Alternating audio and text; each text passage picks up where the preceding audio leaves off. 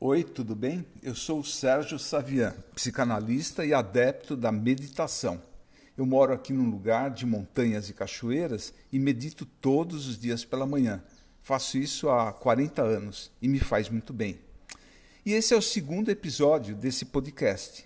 E a ideia aqui é falar de questões existenciais com vários pontos de vista, do Oriente ao Ocidente, da psicanálise à meditação. E se você quiser falar comigo ou dar alguma sugestão, você me encontra no site sergiosavian.com.br. Bem-vindo, bem-vinda. E hoje o tema desse segundo episódio é saber viver. O que significa isso? O que isso quer dizer para cada um de nós? Para alguns, viver bem está relacionado a ter muito dinheiro e patrimônio. Tem uma ilusão sobre isso. Quem não tem acha que tudo vai ser resolvido a hora que tiver. Ficam apostando na loteria e achando que quando tiverem muito, muito dinheiro vão viver bem. Para outros, viver bem tem a ver com ter acesso a bons restaurantes, shows, viagens, roupas, carros novos, equipamentos eletrônicos de última geração, cabelos sofisticados, cirurgia plástica. Tem gente que acha que viver bem é isso. Já os minimalistas entendem que para viver bem você não precisa de nada disso, basta ter o essencial.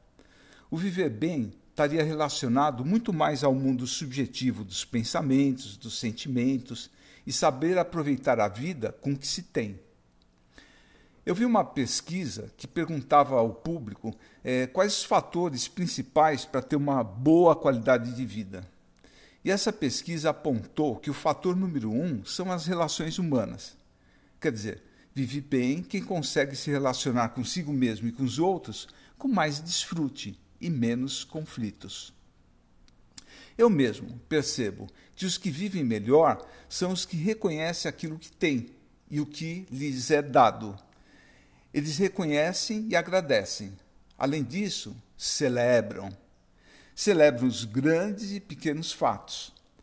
Tudo pode ser motivo de celebração, desde as grandes conquistas até coisas simples como o céu limpo e azul, até a bendita chuva que cai. Ah, esses vivem bem. A ideia de falar sobre isso começou de um encontro que eu tive essa semana com um conhecido que, cá entre nós, é podre de rico.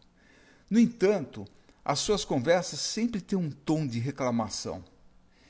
Em nossa conversa, ele me contou que precisava ter muita paciência com a sua mulher, que queria morar uma hora numa das casas, noutra hora ela mudava de ideia, queria, queria ir para uma outra casa, tudo casas muito boas, luxuosas.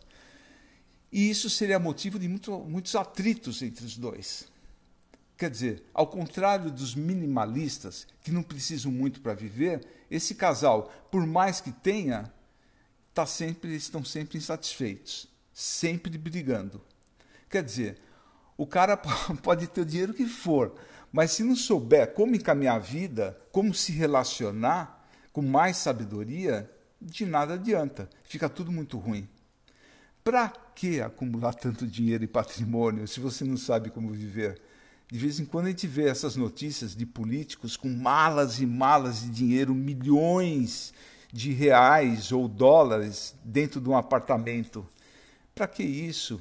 Ou então nos paraísos fiscais? O que é isso? Será que eles vivem bem?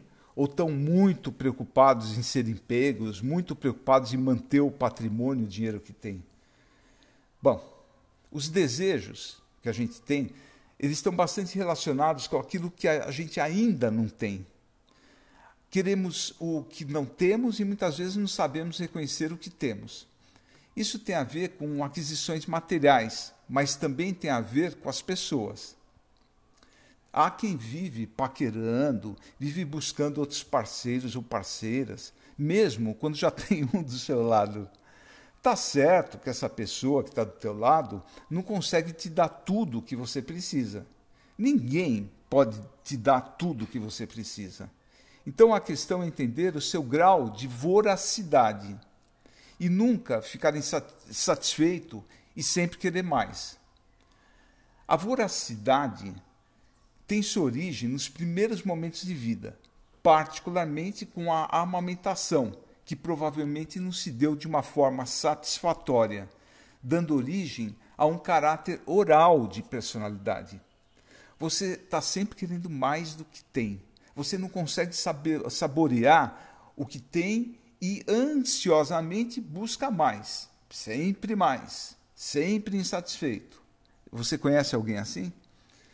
Se você come um prato, você quer repetir o prato. E você come o prato já pensando na sobremesa.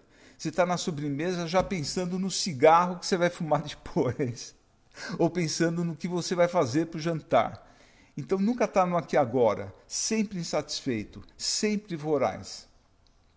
Somente com o reconhecimento dessa oralidade, dessa voracidade e trabalhando isso, é que você vai aprender a valorizar o que já foi conquistado. Mas como trabalhar isso? É, como trabalhar esse caráter oral de personalidade, essa ansiedade oral, essa voracidade?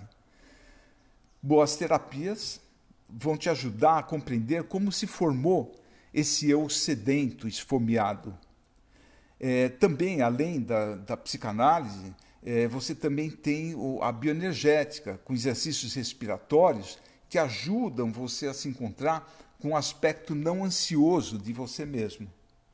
A meditação nem se fala, ela ajuda você a ultrapassar a turbulência dos pensamentos e dos sentimentos conflitivos. Na meditação, a base da meditação é a respiração, é você aprender a respirar de outro jeito. Porque a forma que você respira é a forma que você sente. Quando você está com raiva, você bufa. Quando você está inspirado, você inspira profundamente. Apaixonado, você inspira. Quando você está com medo, você trava a tua respiração.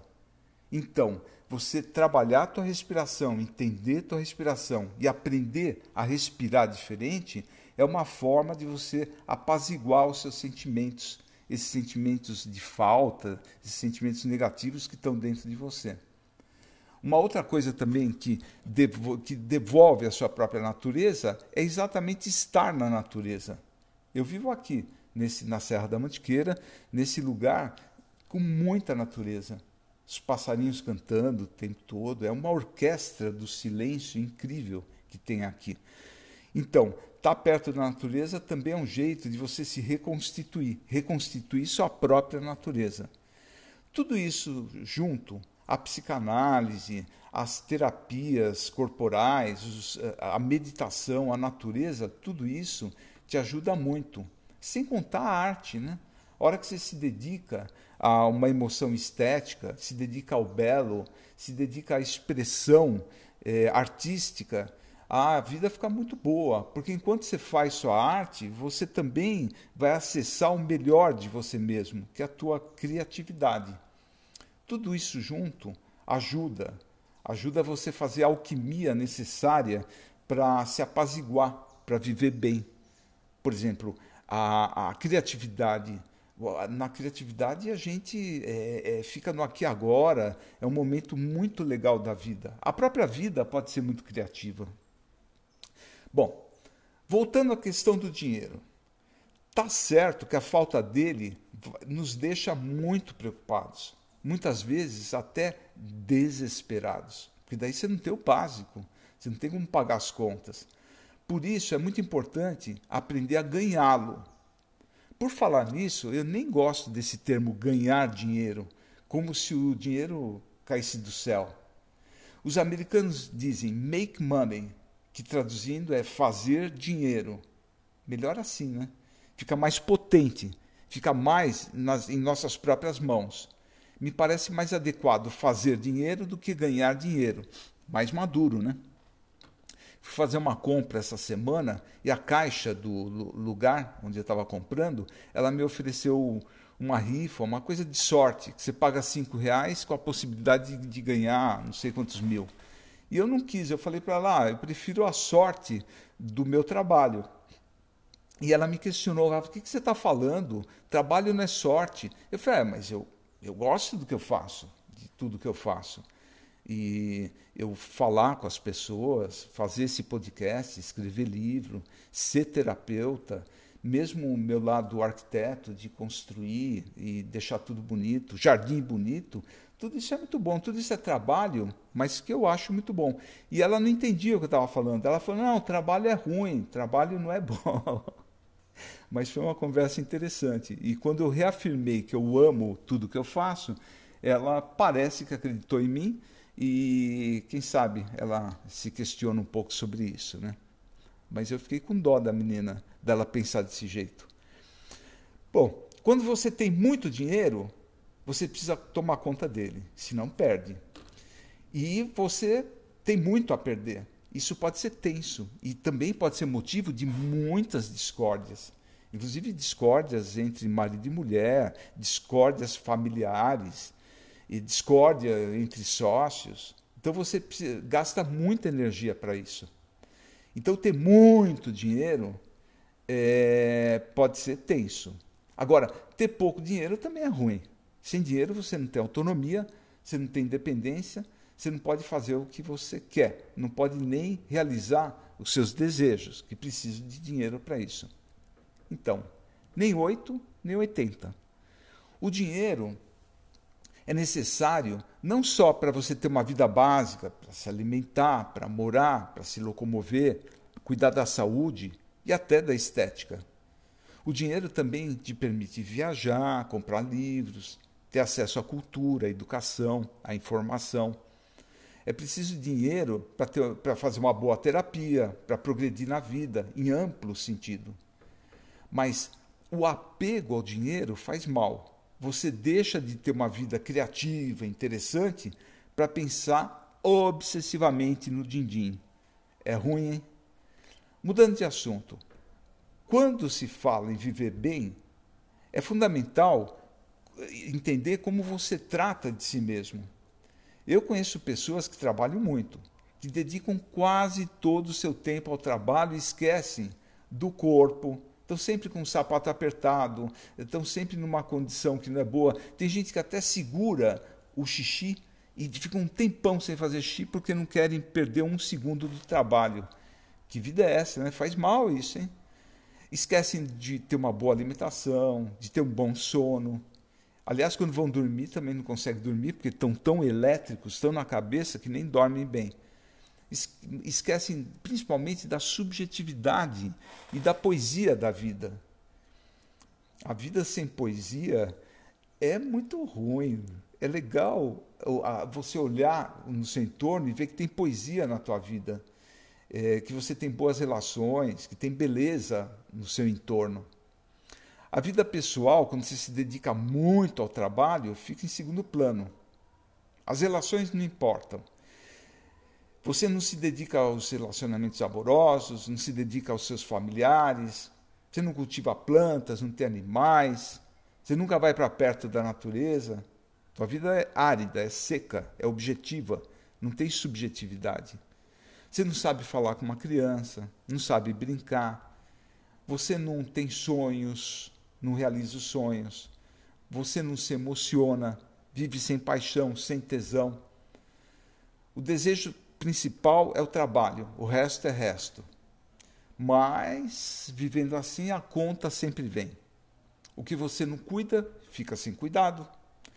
A doença da alma, dia ou outro, se estabelece também no teu corpo. Aí você fica enfermo, fica doente. Aliás, presta atenção, do ente, quer dizer, do ser. Quer dizer, a hora que você fica doente, aí sim, você fica do ser, você vai se questionar, uma boa hora para se questionar, para entender o que realmente importa na sua vida. Então, para viver bem, você precisa olhar para você mesmo, precisa cuidar de si, do teu corpo e da tua alma, da matéria e do espírito. Se bem que tudo isso está tudo junto, né? Tem, o corpo não está separado da alma, a matéria não está separada do espírito. É uma ilusão. Essa dualidade, essas dualidades são ilusórias. Você e o outro também é uma outra dualidade que é ilusória. É tudo junto e misturado, você e o outro, a matéria e espírito, o corpo e a alma. Bom, cuidar bem de, de você significa olhar para si, ter uma boa relação com você mesmo que é a base para você ter uma boa relação com os outros. Que lembra, é o que garante uma boa qualidade de vida. Você pode ter um super emprego, um super negócio, mas viver um terror ali nas relações que se estabelecem no teu trabalho. Você pode ter a família doriana que for, mas é, no fundo, no fundo, pode ser uma família muito sem graça, que ninguém conversa com ninguém, ninguém se conhece ali dentro. Você vive uma verdadeira solidão acompanhado daquela família. Ninguém se conhece, ninguém conversa, ninguém se abre, ninguém se revela verdadeiramente. Está todo mundo ocupado com coisas muito básicas e, e não se questionam, não se comunicam. Eu conheci uma, uma mulher que passou muitos anos da sua vida, mais de 10 horas por dia, se dedicando ao estudo, na esperança que um dia tudo aquilo que ela andou fazendo fosse reconhecido. E assim ela teria um bom emprego, enfim, o reconhecimento por tanto esforço. Mestrado, doutorado, concursos, muitas horas por dia sentada fazendo isso, se dedicando a isso. Muitos anos. Mas é muita energia na cabeça, na atividade intelectual. E o corpo ali sentado, escravo, sem muita voz. De uns tempos para cá, ela passou a sentir muitas dores no corpo.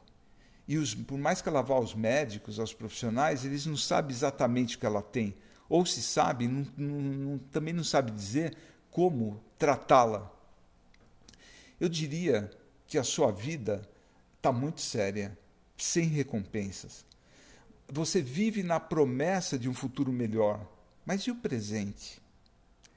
Nem sempre a arte ou a vida acadêmica, assim como inúmeras outras profissões, são recompensadas financeiramente. Ainda mais aqui no Brasil, onde o pesquisador, o professor, a cultura, o artista ganham tão mal não são reconhecidos do jeito que deveriam ser.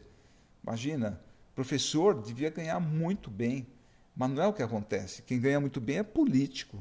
Quem ganha muito bem é o cara que passa a perna nos outros.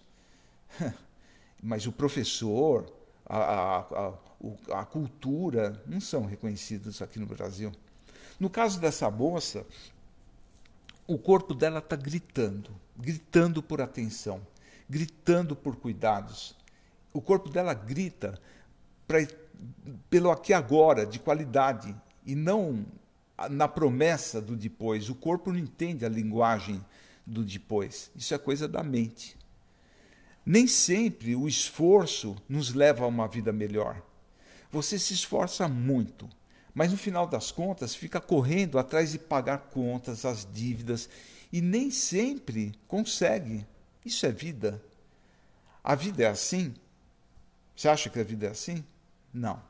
A vida não precisa ser desse jeito. Pode ser que você esteja correndo, se esforçando numa direção equivocada. É preciso saber viver. Isso significa que você sabe fazer o esforço na direção certa. Você aprende a colocar sua energia onde obtém retorno. Presta atenção. Colocar a energia onde você obtém retorno. Eu gosto muito do, do que diz o médico indiano Deepak Chopra. Ele fala da lei do mínimo esforço. Eu gosto desse conceito. Pode ser que você esteja empurrando um caminhão carregado ladeira acima. Imagina o esforço, né? Surreal. Mas você pode escolher outro caminho e soltar o caminhão ladeira abaixo. Assim, o próprio peso do caminhão vai se encarregar de impulsioná-lo na descida. Você não precisa fazer esforço nenhum.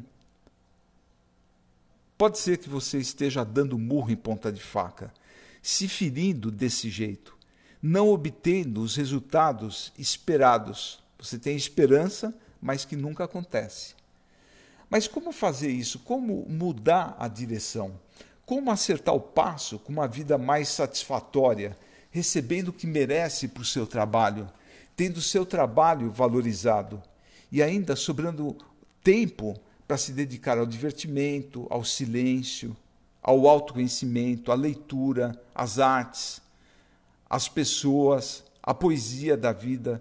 compartilhar a vida com outras pessoas. Essa não é uma resposta fácil, não tem uma fórmula, mas eu te garanto que é possível viver assim. Primeiro de tudo, você tem que se conhecer, inclusive saber o que você deseja e aquilo que você não deseja para a sua vida. Outro dia eu vi uma entrevista da grande atriz Fernanda Montenegro. Perguntaram a ela qual o segredo do seu sucesso. E ela, com aquele, sabe aquele jeito dela meio criança de falar, com aquela cara de quem está falando somente o óbvio, ela disse: O segredo? Você quer saber meu segredo? É que eu desço do barco quando percebo que ele está furado, quando ele está afundando. Quanta sabedoria! Se você sabe de si, tem a coragem de se comprometer com uma vida que vale a pena ser vivida, você desce do barco furado. Você tem a dignidade de dizer: eu estou numa escolha errada. Eu não quero mais isso para mim. Eu não quero empurrar o caminhão ladeira acima. É muito esforço em vão. Isso serve para tudo, para a vida profissional e também para a vida pessoal tem que haver um equilíbrio entre o que você dá e o que você recebe. Em tudo tem que ser assim. Você pode pensar ou dizer: Ah, eu já acreditei nessa relação, eh, já acreditei nessa profissão por muito tempo. Como que eu posso sair disso? Foi muito investimento nessa direção. Eu não quero perder tudo que investi. Tudo bem, você pode pensar assim, mas não, mas não resolve. Se a sua relação está desequilibrada, ou você consegue reverter a situação, ou pula fora. Como costuma fazer a nossa querida e sábia atriz? Ela sai do barco. Ela não gasta energia no que está ruim, ou mais ou menos. Ela prefere reservar sua energia para o que vai bem. E você vai bem naquilo, sabe aonde? Naquilo onde você é talentoso. Porque você pode ter talento para alguma coisa e não ter talento para outra coisa. Tem pessoas que são muito talentosas nos esportes ou nas artes. Tem gente que tem muito talento para engenharia ou para arquitetura, outros têm muito talento para serem médicos, outros têm, outros têm talentos para cuidar da casa, alguns têm talentos para serem pais e mães, outros não têm. Então você tem que se conhecer. Tem gente que é muito talentoso para casar, outros não são muito talentosos, eu, é, preferem ficar sozinhos. Você vai bem onde a vida mostra que você está dando certo. Vai mal quando você se subestima, quando se nega a crescer, quando se nega a entrar em contato com quem realmente você é, quando você se nega a amadurecer. Você vai mal quando insiste em se comportar de modo infantil, mesmo quando já é um marmanjo. Ninguém é culpado pelo seu fracasso. Ninguém é responsável por você. Sim, é preciso ter coragem para viver. É preciso saber de si, entender as suas repetições, onde está a tua pulsão de morte. A pulsão de morte está nas repetições neuróticas. Aquele nhen, que você nunca consegue sair. Você vai procrastinando as decisões e fica naquilo que não te serve, naquilo que já está morto entender que você que não é só uma, você precisa entender também que não é só uma questão de esforço. Desculpa, de ser um menino ou a menina boazinha que faz tudo direitinho. Não é uma questão de ser avaliado pelo papai e pela mamãe. Não é uma questão é, de ser bem avaliado pelas pessoas em geral. Isso não resolve tua vida. Você precisa saber dos seus talentos precisa saber do seu valor. Porque quando finalmente você entende os seus talentos e o seu valor, quando decide estar no lugar certo para você e não para outro qualquer, você deixa de ser um genérico. Porque se você ficar respondendo às expectativas dos outros, você sempre é genérico. É, você sempre busca a normalidade, busca estar na média e, portanto, medíocre você precisa se encontrar com você mesmo, com o melhor de você mesmo.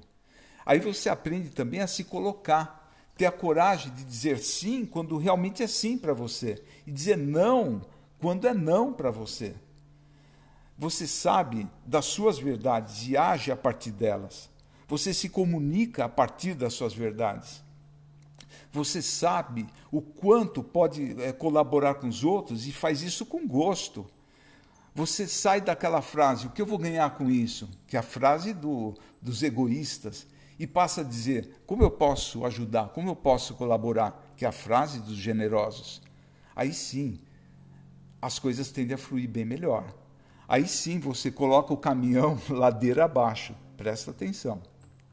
Bom, outro assunto para a gente terminar essa conversa é a questão da segurança. Tem gente que prioriza a segurança, estão sempre pensando na segurança de uma forma até paranoica, se sente ameaçados o tempo todo, com medo o tempo todo, e quer é, controlar tudo, quer tudo muito certo e seguro. Mas a vida não é certa nem segura, está mais para aventura. Você pode juntar muito dinheiro, você pode assinar muitos documentos buscando garantias. Você pode ter um ótimo plano de saúde, um ótimo plano de previdência. Você quer garantias, muitas garantias de que nada de ruim vai acontecer. Cara, isso é pura ilusão. É pura neurose de controle. Será que dá para viver bem assim? No meio dessa neurose, dessa paranoia? A qualquer momento vem uma pandemia que é o que a gente está vivendo. A qualquer momento acontece alguma coisa com você ou com alguém do seu lado. A qualquer momento você adoece ou leva até um pé na bunda que você não estava esperando. Cadê a segurança? Cadê todo o seu controle? Hum. Vive melhor quem sabe que não controla tudo. Você controla até certo ponto, mas quando não consegue controlar, você aprende a relaxar. Enquanto espera, você relaxa. Você aceita a realidade tal como ela é e não como você gostaria que ela fosse. Assim, você pode viver melhor e até para de infernizar a vida dos outros querendo controlá-los o tempo todo. Sim, você se cuida, cuida do corpo, cuida da psique, cuida do dinheiro, cuida das relações, mas cuida de tudo isso com desapego. E se alguma coisa não, não estiver funcionando, você tenta resolver, tenta mudar e vê o que acontece. Mas se a necessária mudança não acontece, você tem a coragem de mudar o rumo. Você vai por outro caminho, vai para outro lugar. Pega o caminho que flui, o lugar onde realmente você deve estar. A vida não para nunca e você só tem que acompanhá-la. Quando você fica amarrado ao passado, não é uma boa ideia para quem deseja viver bem. Está vivendo lá no passado, apegado ao passado. Por outro lado, pensa bem. O futuro é uma miragem. A gente não sabe realmente o que vai acontecer. Por isso, a única coisa que temos, de fato, é o presente, é o aqui agora. No momento presente, você pode escolher. Você, você pode decidir por onde caminhar, se pela estrada de espinhos ou por lugares mais aprazíveis. Escolhendo a direção com mais consciência, com mais reflexão, com mais conexão com seu ser mais profundo, não é preciso tanto esforço. Ao contrário, você desfruta da leveza do teu ser. Bom, Hoje ficamos por aqui, depois tem mais. Se você quiser falar comigo, acesse o site sergiosavian.com.br.